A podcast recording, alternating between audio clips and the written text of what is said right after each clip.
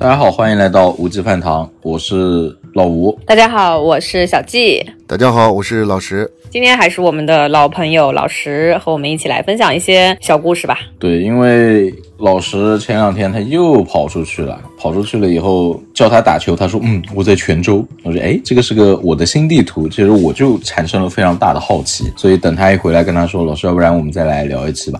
刚好我们对对呀，好像对吧？大家都是外地人，对闽菜研究的也都不深，赶紧跟我们 说说你的这个见闻感受，大概有有没有什么想法？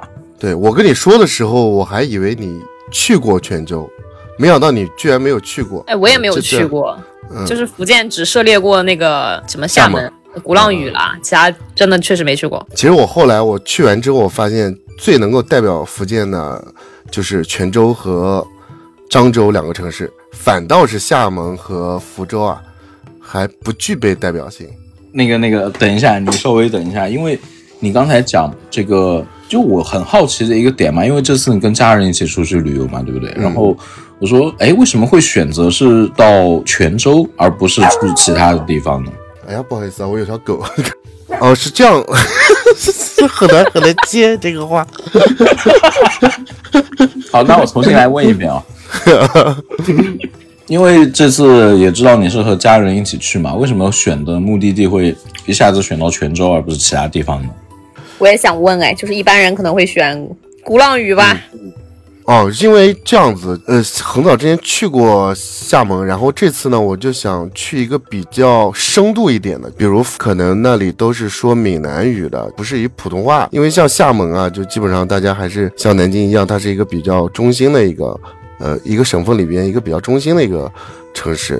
啊，泉州我是因为看朋友有去啊，它也是一个全城申遗的一个城市嘛，说话也不一样，包括它整个城市也是以老城古城为主，所以就想去体验一下原汁原味的闽南特色吧。不过这次也确实体验了，体验的也比较有难度。先说一件诡异的事情吧，好的，比较灵比较灵异的事情，然后我们再说吃的，就是叫老实历险记。我去了那个泉州的底下的一个呃县。叫崇武县，崇武，北京不是有崇文宣武吗？以前两区，它叫崇武，就是崇尚武力那个崇武。对对对，它是一个海防的边关，那那里架着以前那个还有海防的时候的那个呃那个大炮，以前应该是抗倭啊，呃小日子过得很好的那个，经常会有沿沿岸会有这种倭寇过来这个侵扰，所以它有海防的大炮，在那个地方呢，就是有个古城，那个古城全是由石头建成的，就叫做崇武古城，它还有四个城门，里边全是。是那种老的那石头做的那种建筑，感觉应该有一两百年的历史了。但如果是抗倭的话，那个地方应该是从明开始，那最起码有四五百年的历史了。它应该是逐步发展起来的。但是那个里边房子基本上都是一层啊、两层的房子为主，偶尔的会有三层、四层的，但那个都是这几十年、这十几二十年新建的。大概百分之三十左右的房子，它都是这种荒废的。我就进了一个那个瓦房。它那个门是没有门的，就是门已经没有了。它的那个大厅院子里面长满了一个杂草，哎，我就想进去看一下，因为确实从它的那个房屋的建筑来看，是一个很老的一个房子，还比较有闽南的特色。嗯，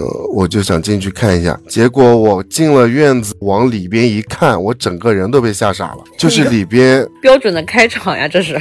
对，那里边有五六张黑白老人的照片，还有一张彩色的照片，还上着香。对，我是大概中午一点钟左右过去的。我后来回回想了一下，它应该是那种，嗯，不是大户人家的祠堂，因为福建那边祠堂的话，基本上都会装修的很好。它应该不是大户的祠堂，是小祠堂或者是单独以家庭为单位的那个祠堂。那个房子就是没有人住的，它就是祠堂。它是古城，很多年轻人都已经走了，出外出打工，基本上以奶奶为主，大概都是。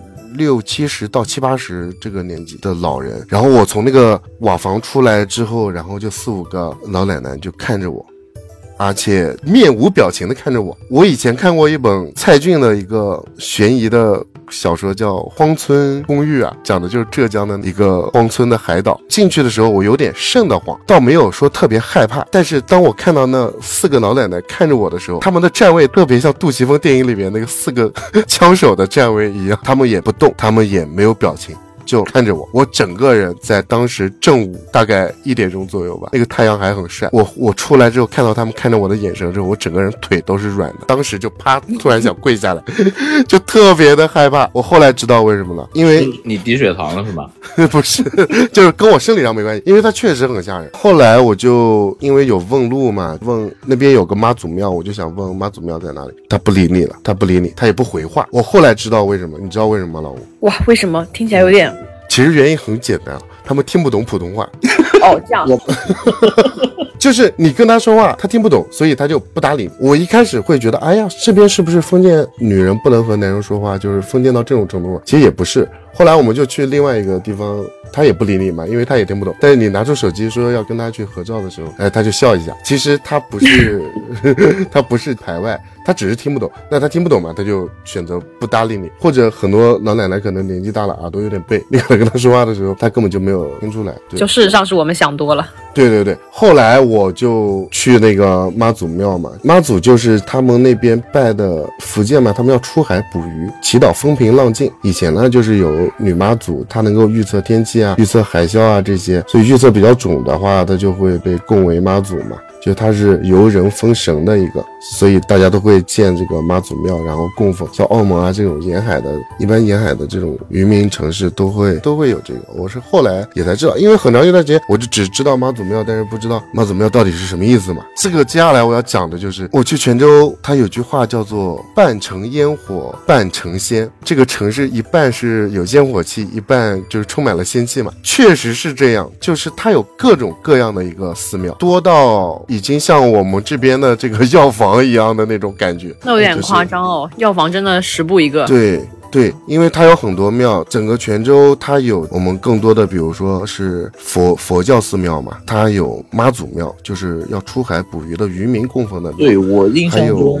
就是我因为去过佛山嘛，去过南海，南海附近的一些，他们应该是就是那种就是妈祖庙这一类祭海拜海神的这种，哎，祭海拜海，对，然后他还有关帝庙或者叫关岳庙，拜关公啊、岳飞啊这这类的，比较崇尚呃武德的这种的。然后他还有伊斯兰教的庙，穆斯林教的呃清，他他不是他他有清真寺，我去的那个它叫做清源寺，它是最早的。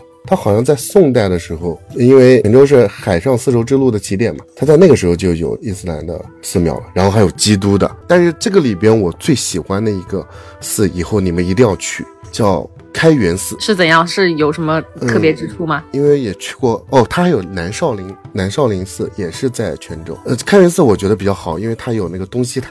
是石塔，是现在中国最高的石头做的塔。它是宋代，宋代就建的一个塔，而且上面的浮雕有有印度教过来的一些，就佛教起源的时候的一些神像啊，或者是供奉的一些图腾。这个在后期的佛教的演化里面，它都没有这种图腾或者是画画像了，或者是一些人物了。